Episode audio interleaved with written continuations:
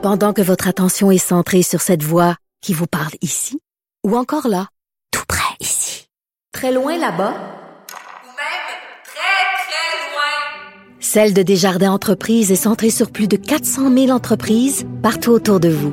Depuis plus de 120 ans, nos équipes dédiées accompagnent les entrepreneurs d'ici à chaque étape pour qu'ils puissent rester centrés sur ce qui compte, la croissance de leur entreprise.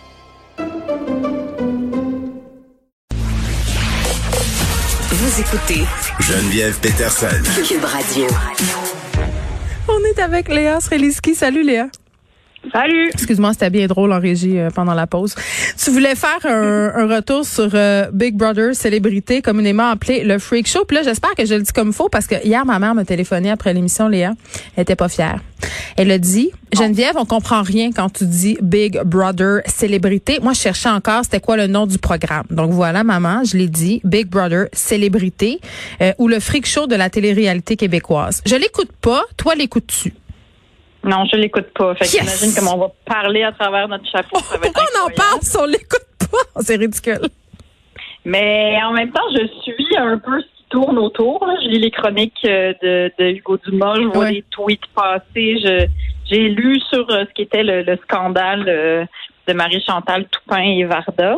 Hmm. Puis en fait, je, je me réfère à, à, à mon expérience de quand j'ai regardé Occupation Double. Cela dit, j'ai regardé Occupation Double plusieurs fois, plusieurs saisons. Euh, puis mon commentaire, c'est un peu sur la sur l'éthique qui commence à y avoir derrière ça. C'est-à-dire que je me souviens que quand je regardais Occupation Double, justement, je me disais, euh, est-ce que je suis en train de regarder une fille se faire détruire euh, Ben oui. psychologiquement? Mais c'est la reine, c'est la reine romaine, c'est la même affaire. Et c'est ça. Puis à la rigueur, si on est conscient de ça, je veux dire, on est tous des adultes euh, vaccinés, enfin pas de la COVID, mais matures et vaccinés, et euh, majeurs et vaccinés. Et je, je, je me dis, ok, d'accord. Je veux pas non plus qu'on vive dans une société complètement aseptisée. L'humain a un côté ombre, et tant qu'on le contrôle, on est correct. Mais, mais en même temps, je, je je- je- faut qu'on soit conscient de ça. C'est-à-dire que les, les commanditaires font de l'argent parce que ça fait de la bonne télé quand Mm. quelqu'un est fragile psychologiquement puis qu'on peut Ben, euh, tu vois, s'en moquer, tu sais. hier, j'avais euh, une discussion avec Anne Lovely. Euh, qui a pris Ouais. position sur les médias sociaux concernant l'altercation entre Marc-Chantal Toupin et Varda Étienne. Et là, euh, il faut démêler ce qui s'est passé, ce qui s'est pas passé. Là, Euh, euh, bon, ce qui, euh, ce qu'on a vu, euh, c'est qu'elle a traité quelqu'un de babine, de ringuette pour faire référence à son homosexualité. Mais ce qui a fuité un peu au travers des branches, c'est qu'elle aurait prononcé le N-word, Marie-Chantal Toupin, et que la production a Ah, choisi de ne pas le montrer. Euh, moi, je sais, ce sont pas des informations qui sont vérifiées, donc je préfère être prudente, mais c'est vraiment ce qui circule et c'est vraiment ce que les gens ont retenu. Et moi, j'avais envie, euh, puis j'en jasais hier aussi, là, de parler de responsabilité euh, du diffuseur et du producteur. Parce qu'il y a deux affaires là-dedans. La première, c'est tu choisis de mettre ces personnes-là à l'écran avec ce que ça donne, avec les possibles dérapages. Marie-Chantal Toupin, on le sait, là, en 2015, elle a eu des propos racistes, une fille qui est connue pour avoir des dérapages sur les médias sociaux. Et je m'excuse, là, et je dis ça avec toute l'empathie du monde et la délicatesse dont je peux être capable, c'est-à-dire pas beaucoup. Euh, c'est une fille qui a, qui a l'air d'avoir des problèmes de santé mentale et, et je trouve ça terrible de l'avoir placée dans cette position-là. Euh, et là, elle a mal agi et c'est épouvantable et c'est grave ce qu'elle a fait. Euh, mais je pense qu'on aurait pu mieux s'occuper d'elle, peut-être, et mieux s'occuper aussi de Varda euh, dans cette histoire-là. Je trouve qu'on livre des personnes en pâture. Puis si j'aime pas Ben, ça. Puis je veux pas la dédouaner dans ce qu'elle fait. Là. Je veux pas dire Marc-Chantal Toupin a fait pitié. Puis dans le fond, euh, tu sais, on n'aurait pas dû la mettre là pour la protéger. Je veux juste dire que tu as une responsabilité à prendre comme diffuseur. Puis il faut que tu te poses des questions sur qui tu mets à l'écran. Qu'est-ce que ça va donner? C'est quoi qui est possible d'arriver? Je sais pas. J'ai vraiment l'aise. Ben oui, puis aussi c'est que il faut faire ça un peu, tu sais, en toute connaissance de cause, là, c'est-à-dire, euh, euh, les participants, est-ce qu'ils savent qu'ils sont sujets forcément à ce genre de choses? Je veux dire, on le sait là, ce qui se passe sur les médias. Mais tu le sais, mais tu le sais pas vraiment quand tant que tu l'as pas vécu. Puis pour des vedettes comme ça, le chèque doit être assez tentant. Là, c'est pas des euh, vedettes dans le prime time de leur carrière. Là, je m'excuse là, mais c'est quand même ça pareil. Ben non, mais je sais, ben de toute façon, un chèque, c'est toujours attirant pour tout le monde, même quand tu es dans le prime time. de- Ah, mais moi, tu me donnes carrière. 7000 pièces par semaine, puis j'y pense. Mais il me semble que j'aurais été sage, là, moi. J'aurais eu très peur, ça- très peur. Non, mais c'est parce que c'est ça le dilemme, c'est que, euh, tu sais, même si tu veux te tenir sage, c'est que c'est là que ça fait pas de la bonne télé. Et C'est là qu'on rentre dans la question de, alors, ce qu'ils veulent, quelque part, c'est que le monde dérape, parce que c'est ça qui fait la bonne télé, sauf que cela dit. C'est pour ça qu'ils donnent de l'alcool aussi en passant. limites, là. Hum. Eh oui, c'est pour, c'est pour ça que souvent les commanditaires, c'est de l'alcool, tu sais. Sauf que, euh, sauf qu'à un moment donné, il y a des limites, justement, puis tout comme on est en train de commencer à faire pression sur les, les plateformes euh, numériques et puis les médias sociaux de ce monde, parce qu'on est, on commence à se rendre compte à quel point le discours haineux, ça a juste pas de sens, puis la désinformation, puis que tout ça a des... Mais c'est ça. Fait que là, tu es en train de participer à cette culture-là en mettant ça à l'écran. Euh, Puis il y a aussi la façon dont les participants sont dépeints. Là, Là, il y a beaucoup de voix qui se sont élevées pour dire que euh, là, dans la chicane Marie-Chantal Toupin-Varda, euh, finalement, c'était Varda qui était dépeinte comme la méchante par la prod. On s'entend que tu peux faire ce que tu veux quand tu es une prod. les personnages sont castés. Tu sais, OD, euh, t'as la bitch, t'as le gars fatigant. Euh, Il y a des gens qui sont sortis de là complètement démolis. Là, Euh, je veux dire, dans OD, il y a une fille qui a dû prendre deux gardes du corps tellement euh, elle se faisait menacer parce que tout simplement, elle a triché. Ça reste un jeu, mais là, on dirait qu'en tant que pandémie, le jeu, on trouve ça, euh, prend ça vraiment plus au sérieux que d'habitude. Mais même avant la pandémie, je veux dire, je me souviens, moi, de cet épisode-là, je veux dire, avec Camille, où est-ce que c'était, elle était dépeinte comme la méchante, puis c'est vrai qu'elle agissait mal à l'écran, sauf que cela dit, euh, c'est ça qui est risqué, c'est parce que, tu sais, ça- c'est que le montage, en fait, des personnages, quelque part, tu sais, c'est que... Et ils les castent aussi pour ça. Ils Ben, choisissent ça, des types. est- Ben oui, puis on est habitué là, à ce qu'il y a une méchante puis un gentil, puis on est habitué à ces codes-là de la fiction, tu sais. Sauf que là, l'affaire, c'est que man, tu prends du vrai monde là, avec des vraies histoires puis une vraie psychologie. Excusez, puis des vraies émotions.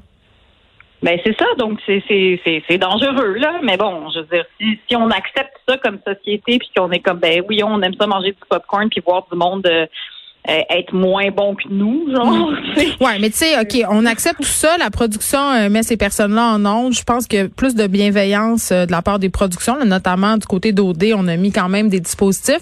Mais tu sais, quand je lis, par exemple, dans l'article du Gauduma par rapport à Big Brother, que Marimé était trop gentille avec elle, puis que ça devrait pas se terminer là, puis quasiment fait-la brûler sur un bûcher, c'est là où je débarque aussi. Le moment donné, euh, euh, on va se calmer. Là, quel châtiment devrait-elle subir, Marie-Chantal Toupin, pour euh, apaiser la foule avide de sang, là? Ouais, mais tout ça me met fondamentalement mal à l'aise. Ben oui, ça- moi aussi.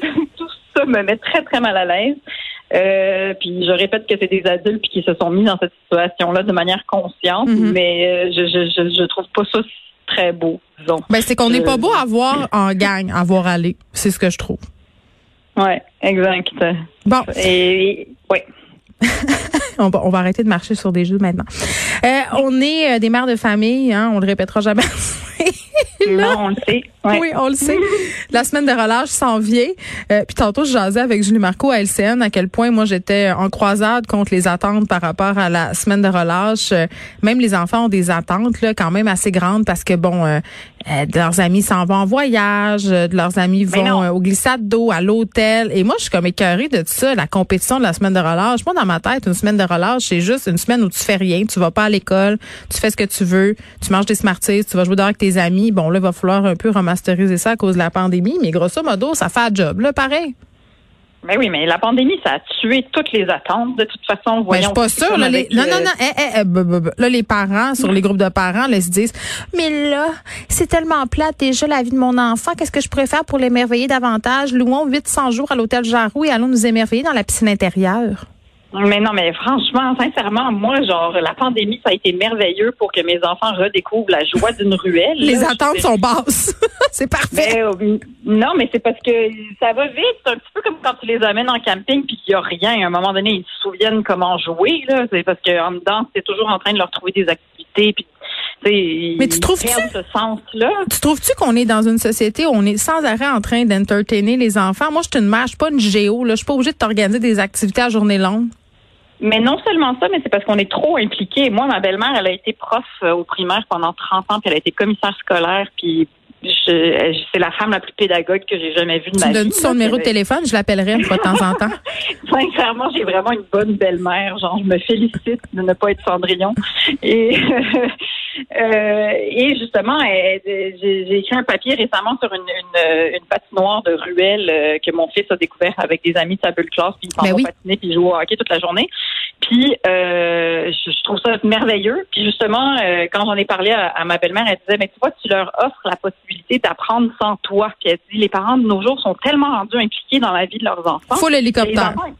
Ben c'est ça, ils n'ont pas la marge, tu sais, pour faire des erreurs. Puis oui, ça fait peur parce que tu te dis, mon Dieu, un enfant, c'est toujours à risque.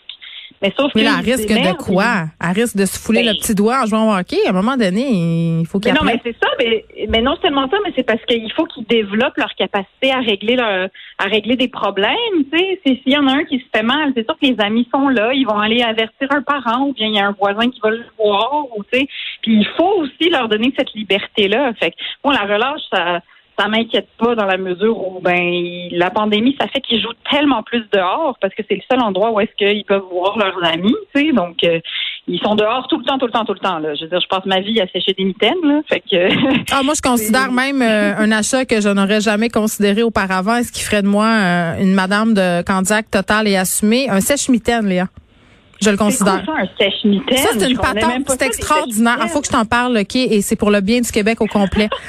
c'est une patente que tu achètes quand, idéalement, les magasins vont rouvrir pour pas l'acheter sur Amazon. Euh, tu branches ça dans le mur, il y a deux petits bâtons, tu mets les mitaines par-dessus, puis ça chauffe les mitaines au lieu de les sacrer trois cycles dans sécheuse parce que est-ce qu'on va s'entendre pour se dire qu'à l'intérieur des mitaines des enfants, ça sèche vraiment au bout de sèche 3h45? Fait que non. Le sèche-mitaine est ta solution. Je le considère. Ah oui, je le considère. il, il passe beaucoup, beaucoup, beaucoup de temps dehors en ce moment, donc euh, je dois faire de la gestion de mitaines. Mais sur le calorifère, je te dirais que ça, ça sèche. Euh, Ah, mais t'as des calorifères à eau chaude, j'imagine. Non. Ah, même pas. Moi, j'ai euh, peur que ça brûle. de- Fille d'expert en ciné, j'ai des traumatismes d'enfance au feu. fait que je vais me tourner vers l'espèce de bête sèche-mitaine à plusieurs branches et je vais revendiquer la femme des banlieues en moi. peut. Je vais être heureuse. C'est ma, c'est ma fête dimanche. Ça sera ma dernière année dans la trentaine. Je pense que je suis pour un sèche-mitaine. Ben, je pense que oui. Écoute, après, euh, moi, j'ai reçu une essoreuse à salade à Noël. Je pense que la prochaine étape, c'est le sèche-mitaine. Mais je vais me le payer moi-même parce que je suis une femme indépendante qui gagne sa vie. OK. Exact. C'est sexy. C'est sexy. C'est extraordinaire. Léa Strelinsky, merci. On se retrouve mercredi prochain. À